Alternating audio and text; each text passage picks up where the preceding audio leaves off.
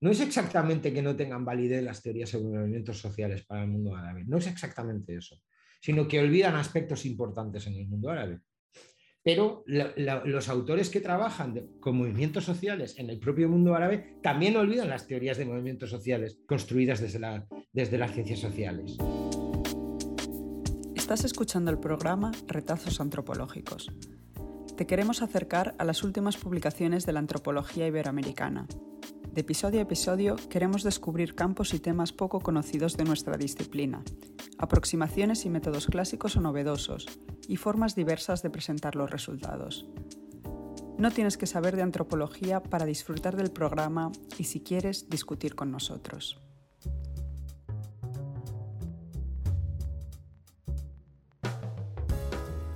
Buenos días a todas y todos. Bienvenidos al podcast Retazos Antropológicos. Soy Abel Beremeñi, el editor del programa.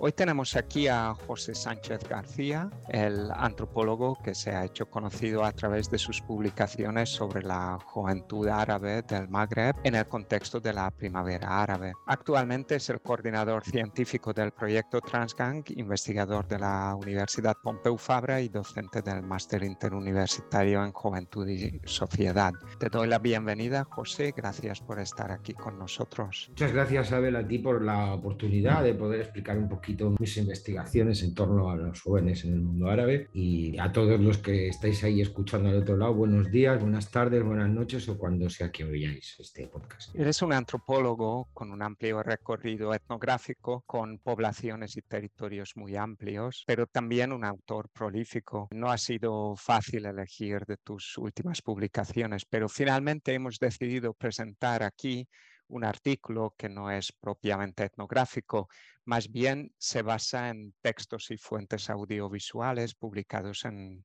línea. El texto se titula De la Jogra al Hirak, Neocolonialismo, Memoria y Disidencia Política Juvenil en el RIF. Para empezar, te pidiera que te presentaras junto con el coautor Rashid Tutu. Bueno, por presentarme primero a mi compañero, colega, coautor de este artículo. Rashid Tuktu es un politólogo marroquí que trabaja como investigador local en el proyecto Transgang y además también tiene investigaciones en torno al, movimiento 11 de febrero, que fue el, de el movimiento de la primavera árabe en el caso de Marruecos.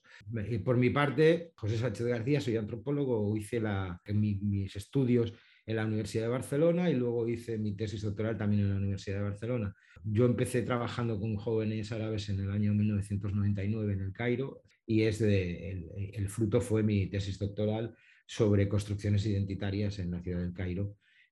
con tres grupos juveniles en esa ciudad.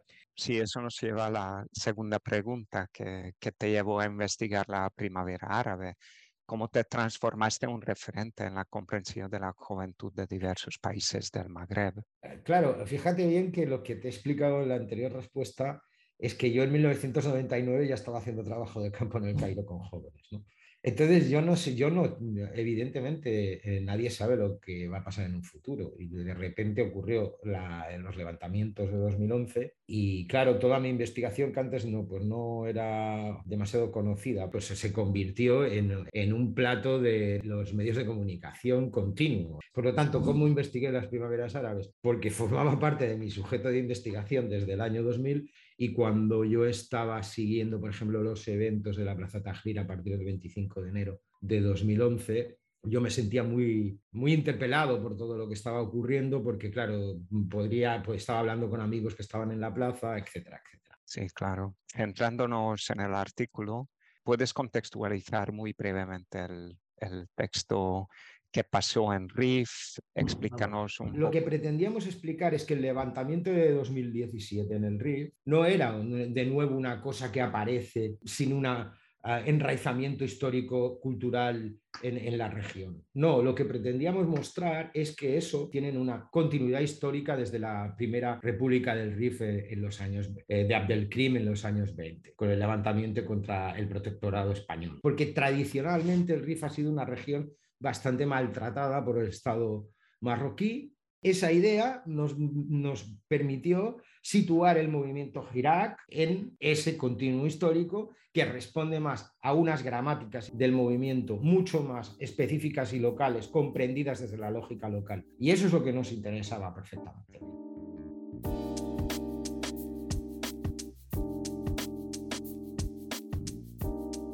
Entonces, ¿qué es Hirak? Entonces, primera palabra importante, Hokra.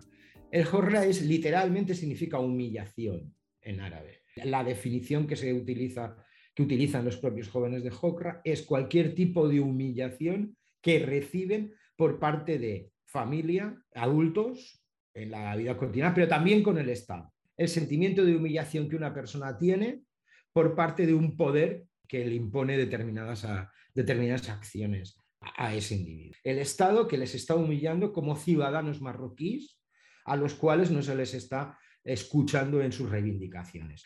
En el caso de Irak, Irak quiere decir literalmente movimiento. Esta palabra aparece en Argelia para denominar a las manifestaciones populares que se dan desde principios del siglo XX y especialmente en el Irak que acaba con la presidencia del argelino. Y la idea de Irak es gente que está en una posición y quiere situarse en otra. Esas personas que están buscando su manera de encontrar la manera de presionar hacia las autoridades, ya sean locales o, o, regionales o, o estatales, en, de alguna manera.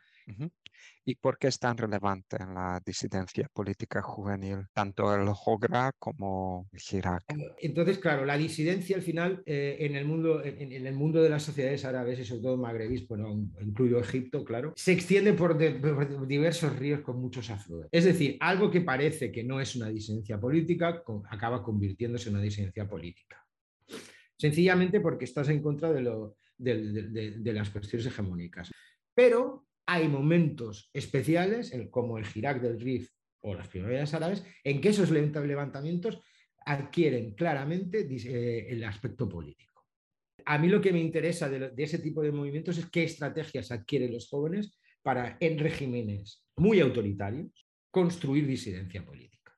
Poco después de la, para que veamos un ejemplo etnográfico, poco después de la revuelta en Egipto, entrevisté a uno de mis, eh, ya no le quiero decir informante porque son amigos, ¿no? Y decía, mira, el problema es que, vale, hemos hecho todo esto, pero ahora yo para ir a buscar una licencia de lo que sea, tengo que seguir pagando propinas.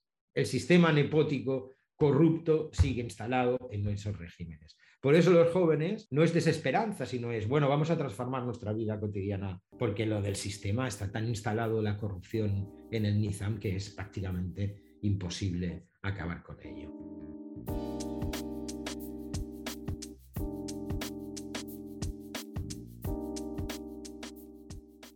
Vuestro argumento principal es que los movimientos sociales del Magreb no se puede interpretar por las teorías occidentales dominantes basadas en experiencias occidentales. ¿Opináis que estas teorías no permiten comprender el proceso de construcción em, solidaria, de prácticas políticas en contextos no occidentales, políticamente cerrados, pero qué es la excepcionalidad árabe que comentáis, que hace cuestionar la validez de estas teorías. No es exactamente que no tengan validez las teorías sobre movimientos sociales para el mundo árabe, no es exactamente eso, sino que olvidan aspectos importantes en el mundo árabe. Pero los autores que trabajan con movimientos sociales en el propio mundo árabe también olvidan las teorías de movimientos sociales construidas desde, desde las ciencias sociales. Y yo lo que propongo es que tienen que encontrarse tienen que encontrarse porque estamos en sociedades, esos espacios de fronterizos, ¿no? Eh, estamos en ese tipo, y sobre todo las sociabilidades juveniles están en ese tipo de espacios que reciben influencias de todos los lugares. Entonces, por ejemplo, utilizando el término la revuelta silenciosa continua de cada día. Entonces, tú lo que observas es que pequeñas acciones cotidianas, multiplicadas por centenares de miles de personas realizándolas, se convierten en un movimiento social. Entonces, tenemos que ver qué caminos está utilizando la, gente joven para hacer esa disidencia política. Entonces, lo que vemos es que se introducen, por ejemplo, en asociaciones caritativas en, barrios eh, periféricos o, por ejemplo, a través de, la música expresan sus discursos políticos. Hasta el punto que otro tema que también he tratado en algún otro artículo, el del McRagan, que es una música de los barrios periféricos del Cairo, Ayer precisamente me llegó la noticia que he vuelto a ser prohibida por el sindicato de músicos. Eso ya es una disidencia política, el seguir haciendo McRagan. Esta es la idea de la diferencia. Sin embargo, hay otra diferencia también que me parece importante que debemos tener en cuenta. Es la idea de que en las formas que adquieren los movimientos políticos en esas regiones, el Islam tiene importancia. En nuestro artículo, el, líder del movimiento Hirak en el RIF lo que hace es irse el viernes a la mezquita a interrumpir la jutba de los viernes. La jutba de los viernes es el sermón que se da normalmente con un determinado cariz político. Eso es importantísimo, porque eso es lo que dio mucha importancia al movimiento Gira. La ocupación de una mezquita en el momento de la oración del viernes para producir el discurso del movimiento. Sí, claro, José, aquí nos estás dando unos detalles etnográficos importantísimos, pero en este artículo seguís una técnica de análisis de discurso basada en datos recuperados de Internet, directos emitidos o videos colgados en YouTube por personas que participaban en los movimientos sociales en RIF, pero ¿crees que esta aproximación permite sustituir la etnografía clásica o es algo complementario? Desde mi punto de vista es algo complementario. Claro, eh, si, Rashid o yo mismo miro los vídeos en el YouTube que cuelga la gente del Girar, me, me voy al Facebook, veis lo que explican, yo tengo todo el contexto, sé perfectamente lo que están diciendo. Claro, sin el contexto que te permite la etnografía entender las lógicas culturales profundamente, este artículo quedaría en un pequeño artículo de, ciencia política, sin, la profundidad que puede permitir la etnografía, sin conocer muy bien el contexto y, cómo funciona por ejemplo, la categoría social juventud en esos países, tú vas a tener una visión distorsionada de lo que está ocurriendo. Y una cosa que intentamos, que intentamos pero no hubo manera, y fue entrevistar al líder, que está en prisión, está por 35 años de prisión.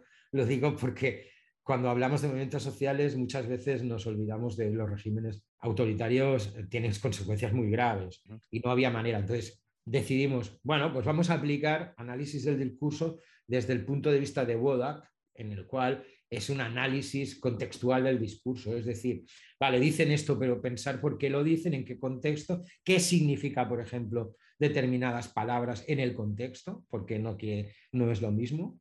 Tenemos, por ejemplo, explicamos lo que significa Mahzen en el imaginario político marroquí, el Estado que se impone a los territorios periféricos, y esa es una idea que se ha construido desde el siglo XVII-XVIII en Marruecos, con una presión importante en las ciudades imperiales sobre las ciudades periféricas del país. Todo eso es evidente que necesita de una, una contextualización previa y que necesita de conocimiento de la región.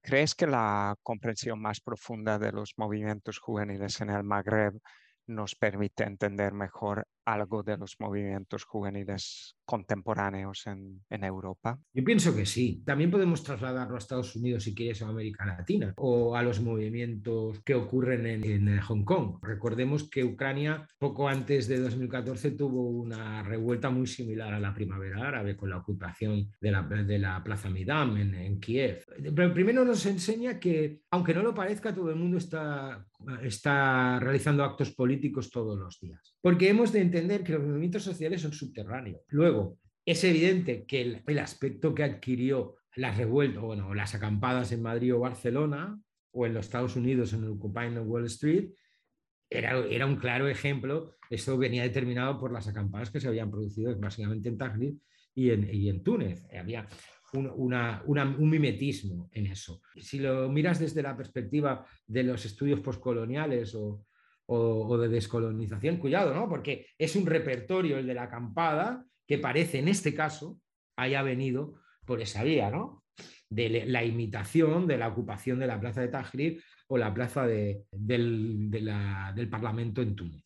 ¿Qué más nos enseña? Nos enseña que hemos de tener mucho cuidado cuando hacemos interpretaciones de palabras importantes para los movimientos sociales descontextualizadamente. Es decir, libertad, jurrilla en árabe, no quiere decir lo mismo que nuestra libertad. Es muy importante entender que cuando nosotros hacemos una manifestación y reclamamos libertad, reclamamos la libertad de expresión, la libertad para un colectivo, ese tipo de cosas.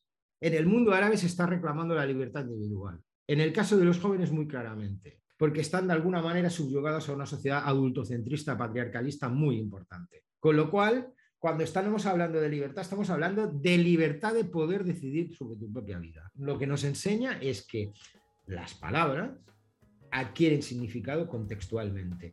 Esto es lo que a mí me interesa, básicamente. José Sánchez García, muchas gracias por venir al podcast y por contextualizar y profundizar el artículo que habéis publicado con Rashid Duktu en la revista latinoamericana de Ciencias Sociales, Niñez y Juventud. Muchas gracias, Abel, por la invitación. Me despido de los oyentes, gracias por vuestra atención. Dentro de poco volvemos. Un saludo.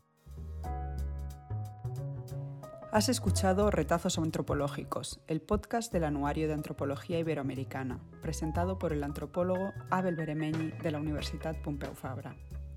Si te ha gustado, no dejes de escucharnos. Volvemos pronto.